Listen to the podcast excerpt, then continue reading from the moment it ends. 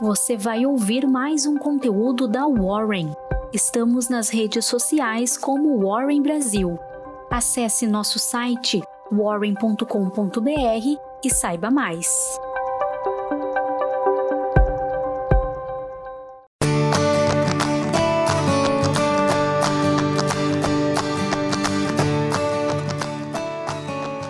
As 20 máximas do planejamento financeiro, parte 2. Nos 35 anos de estudo e prática de planejamento financeiro, aprendi que em finanças pessoais existem dois pontos fundamentais. Primeiro, se você tentar gastar mais do que ganha, vai ter problemas. Segundo, risco e retorno são diretamente proporcionais. No episódio 20, apresentei 10 dicas sobre ganhos e gastos. No podcast dessa semana, vou apresentar 10 dicas sobre risco e retorno. Dica número 1: Risco e retorno andam juntos. Se você receber uma proposta de investimento de elevado retorno e baixo risco, você está diante de uma fraude. Simples assim. Quanto maior a expectativa de retorno, maior o risco. Dica número 2: Existem dois tipos de riscos: o risco de crédito e o risco de mercado. Se você empresta dinheiro para um parente, pode todos os meses corrigir o valor dos juros e seu investimento só sobe. Porém, no dia que você quiser cobrar, pode ser que esse parente não tenha como pagar. Esse é o chamado risco de crédito. Já se você comprar uma casa ou uma ação, o preço de mercado irá flutuar. Pode ser que um dia você queira vender e o preço esteja menor do que você espera. Isso é o risco de mercado. Se você não está disposto a correr risco de crédito ou risco de mercado, precisa se conformar com baixo retorno. Risco não é bom nem mal o que você precisa saber é quanto risco consegue suportar para obter o retorno almejado. O trabalho de um bom assessor de investimentos é ajudá-lo a entender o impacto do risco na sua vida. Dica número 3. Divida suas economias em três reservas: imprevistos, sonhos e aposentadoria. A reserva de imprevisto não deve correr riscos a de aposentadoria precisa correr riscos de mercado e uma pequena parte dela pode correr riscos de crédito. Já a reserva de sonhos é um pouco mais complexa. Se o sonho é de curto prazo e inadiável, como uma festa de casamento, ela não deve correr riscos. Se é um sonho de longo prazo e sem data fixa para ocorrer, como um ano sabático, então você pode correr riscos. Dica número 4: ter muitas opções não é a garantia de fazer a melhor escolha. Em um passado recente, as instituições financeiras vendiam apenas os seus produtos. As plataformas abertas mudaram esse cenário. Elas vendem produtos que não necessariamente são montados ou geridos por elas se você vai a uma concessionária de veículos, só terá à disposição os carros daquela marca. Mas se vai a um feirão de carros, terá veículos de diversas marcas diferentes. O que é melhor? O carro que é ideal para uma pessoa pode ser péssimo para outra. Para alguns, o importante é o conforto. Para outros, é a rusticidade de um 4x4. Alguns querem economia outros querem potência. Mais importante do que ter muitas opções de escolha é ter alguém que lhe ajude a fazer a escolha certa para o seu caso. Na Warren, usamos um modelo com remuneração fixa, independente do produto.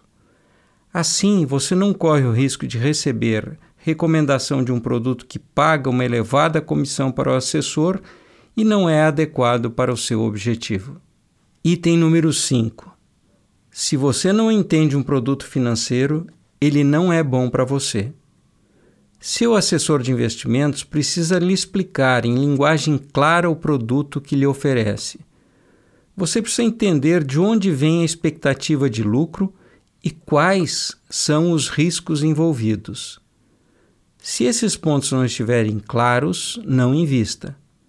Se seu assessor utiliza palavras complexas e não conseguir explicar em linguagem clara o produto, é porque ele não quer explicar ou porque ele também não entende o que está vendendo. Por isso, aqui na Warren, fazemos o máximo esforço para deixar tudo o mais simples possível. Se comunicar de forma clara, com o mínimo de termos técnicos, é uma meta que perseguimos todos os dias. Item número 6. Quem trabalha precisa se remunerar. Quando vamos a um bom médico e recebemos uma indicação de um remédio, é porque aquele medicamento deve ser indicado para nossas necessidades. Agora, se o médico é remunerado pelo laboratório para indicar remédios, isso é grave, pois ficamos sem saber se estamos tomando o remédio porque precisamos ou porque o médico quer a comissão no, no, mundo dos investimentos pode acontecer um problema semelhante. Quando o gerente de banco ou agente autônomo ganha uma comissão para vender produtos financeiros, pois pode ser que o produto que pague melhor comissão para o banco ou para o agente autônomo não seja o ideal para seu cliente. Por isso eu gosto tanto do modelo de cobrança de um percentual fixo sobre o patrimônio do cliente, o chamado fee-based, que a Warren utiliza. Ele não é um mero detalhe, pois garante que você só receba recomendações dos produtos adequados aos seus objetivos e não daqueles que pagam maiores comissões. Dica número 7. Investimento em imóvel não é panaceia. A população do Brasil dobrou nos últimos 46 anos. As projeções indicam que vamos crescer no máximo 7% nos próximos 25 anos. E a partir daí a população vai começar a cair. Outro fator é que o êxodo rural possivelmente está no fim.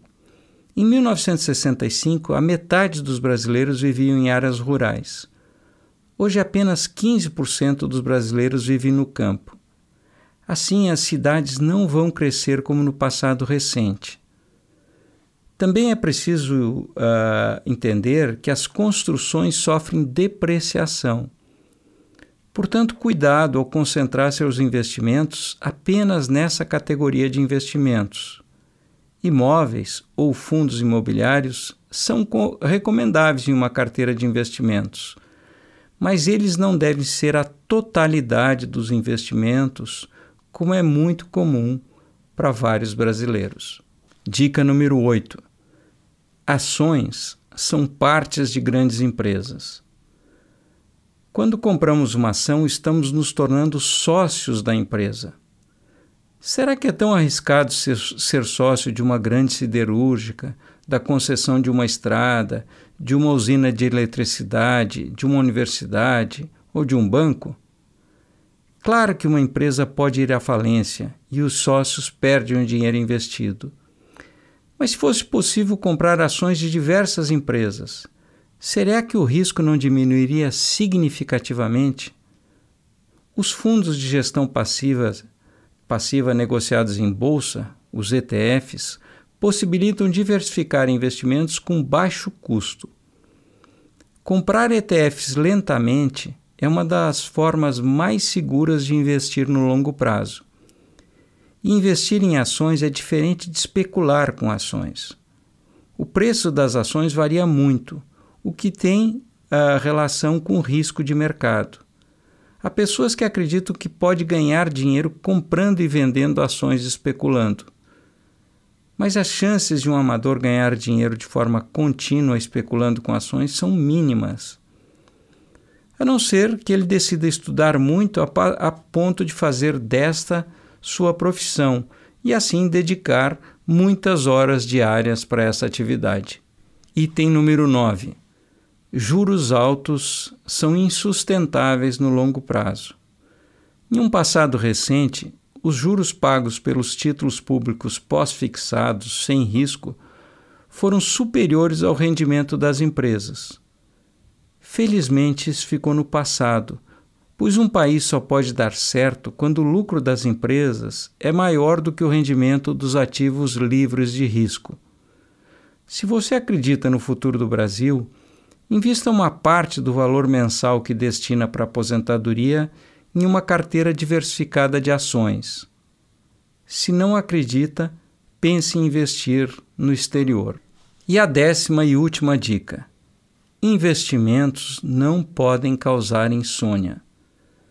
Se seus investimentos lhe tiram o sono, mude de investimentos. A melhor coisa que o dinheiro pode fazer pela nossa felicidade é gerar tranquilidade e paz de espírito para aproveitarmos a vida. Mas não se esqueça, você não pode deixar de acompanhar os seus investimentos. Reserve uma hora todos os meses para acompanhar o desempenho dos seus investimentos. Procure agir lentamente, mas esteja sempre atento. Comprar e esquecer é uma péssima alternativa. Entretanto, acompanhar o tempo todo as flutuações do mercado também não é uma alternativa razoável. Espero que essas máximas o ajudem a colocar em prática o óbvio das finanças pessoais. Se você cuidar para gastar um pouco menos do que ganha e investir bem, um dia você vai viver com os frutos dos seus investimentos. Um abraço e muito obrigado.